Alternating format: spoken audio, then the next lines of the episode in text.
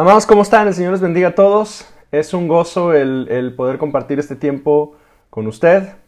Quiero invitarle a que en esta tarde ya, al mediodía de hoy, eh, martes 2 de febrero, oremos. ¿Qué le parece si iniciamos este tiempo juntos, orando y buscando el rostro del Señor? Señor, eres bueno, Dios. Te damos muchas gracias en esta, en esta tarde, Dios, porque eres fiel con nosotros, porque nos acompañas en todo tiempo, porque tus misericordias esta mañana se han renovado en favor nuestro y nos, nos sostienes, nos ayudas, nos bendices, Dios. Te damos muchas gracias, Dios.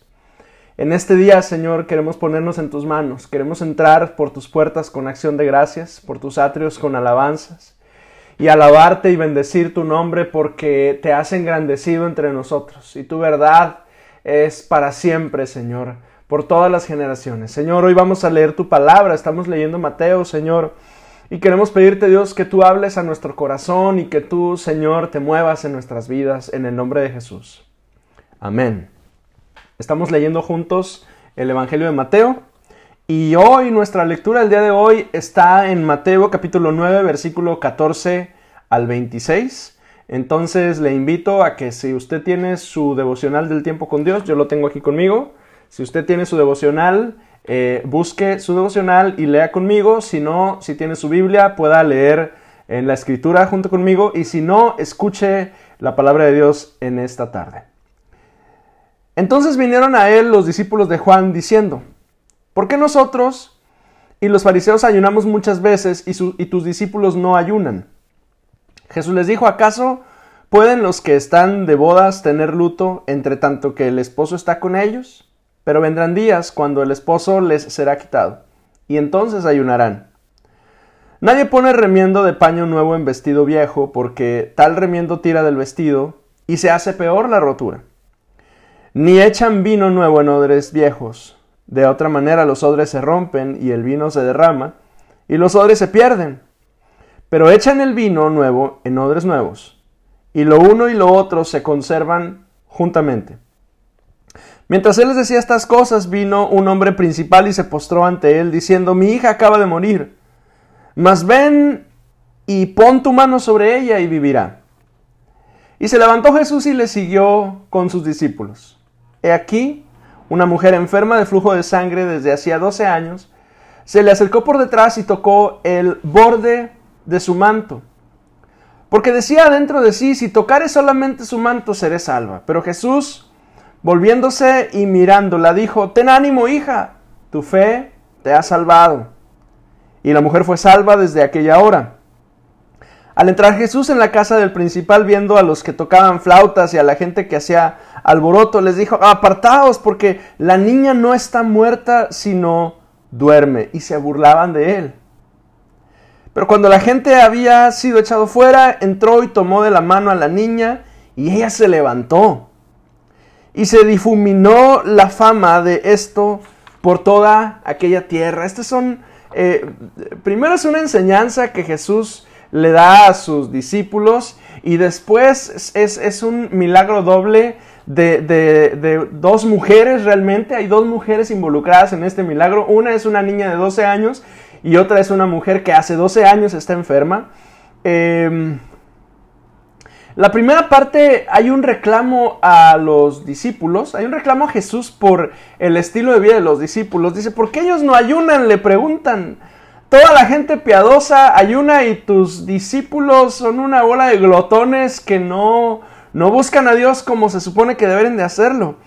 Eh, y Jesús les explica, lo que pasa es que el novio está entre ellos. Lo que pasa es que yo estoy entre ellos. Lo que pasa es que Emanuel, Dios está entre nosotros y en este momento ellos están felices, gozándose, y les da un, par de lecciones que, todavía no suenan como, como medio... Em, em, como con incógnita, ¿verdad? Nos dejan todavía algunos medio confundidos. La parábola esta del, odre eh, nuevo para el vino nuevo y el odre viejo y demás. Eh, que, nos, que nos, nos, describen un poco los prejuicios que tenemos nosotros cuando buscamos al Señor. Porque todos buscamos al Señor y, la Biblia nos da algunas indicaciones sobre cómo debemos de buscarlo, pero después nosotros obtenemos o, o, seguimos un cierto camino buscando al Señor y cuando nos encontramos con alguien más que no lo busca como nosotros lo hacemos, entonces hay una crítica de nuestra parte. Ya llevamos algunos, eh, algunas semanas hablando acerca de la crítica y de cómo al señalar a otros nos señalamos a nosotros mismos. Y Jesús les da una lección muy interesante, le dice, tranquilos, ellos están con el novio ahorita y vendrán días en los que el novio les será quitado y entonces van a ayunar. Pero entonces ocurre este, este milagro doble de estas mujeres. Esta, esta niña que el Evangelio nos dice que, que, murió y, y, y, no es la única ocasión en la que se menciona este milagro, porque este milagro aparece en otras ocasiones también en los Evangelios sinópticos. Perdón, en esta ocasión no nos da muchos detalles más que Jesús llega y la sana. Y también no aparecen muchos detalles de la mujer que está enferma, más que se acerca y lo toca y lo sana. Em, ¿Qué necesitaron tener la mujer del flujo del sangre y el principal para ser testigos del poder de Dios? Y la respuesta es sencilla fe. Sencilla fe. Y es lo que seguimos necesitando usted y yo para poder ver a Dios actuando y obrando en nuestras vidas y respondiendo a las necesidades que, tenemos. Sencilla fe. Y puede sonar muy sencillo, pero la verdad es que es bastante complicado, especialmente cuando las cosas nada más no salen. Porque, porque usted y yo hemos vivido en momentos en los que las cosas no salen. Y nos frustramos y lloramos y pataleamos y sufrimos. Y nos preguntamos si de verdad Dios está con nosotros y cuestionamos porque, porque de pronto la niña finalmente muere y los recursos de la mujer finalmente se acaban y no hay más que hacer más que confiar y confiar es muy difícil. Pero confiar es lo único que podemos hacer cuando todos los recursos se agotan. Yo quisiera animarle el día de hoy a que oráramos juntos a nuestro Dios y le digamos juntos, ayúdanos Señor a confiar.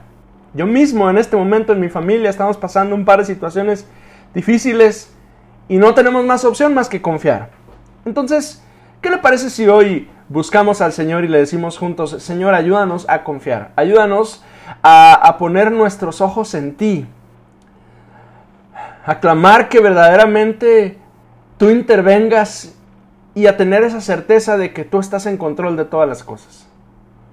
Incline su rostro si puede conmigo y oremos juntos al Señor en esta, en esta tarde. Señor, eres fiel y tus misericordias son nuevas cada mañana para aquellos que te buscamos.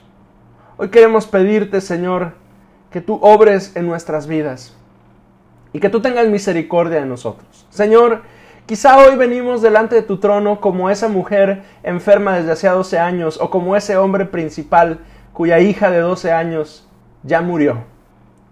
Quizá hoy venimos delante de ti desesperados, Señor, porque el mundo y las circunstancias nos dicen que ya no hay nada que hacer pero venimos a ti porque sabemos que tú sí tienes algo que hacer. Que como hace unas horas oía un mensaje de, de una amiga, tú no has terminado con nosotros, tú sigues obrando en nuestras vidas. Ayúdanos a confiar, Señor, en el nombre de Jesucristo. Ayúdanos, Señor. Y que nuestra fe esté totalmente puesta en ti, de manera, Señor, que, que solo volteamos hacia el cielo expectantes de lo que tú vas a hacer en nosotros. Bendícenos, Señor. Y ayúdanos, Señor, en este día. En el nombre de Jesús. Aleluya. Amén. Amén.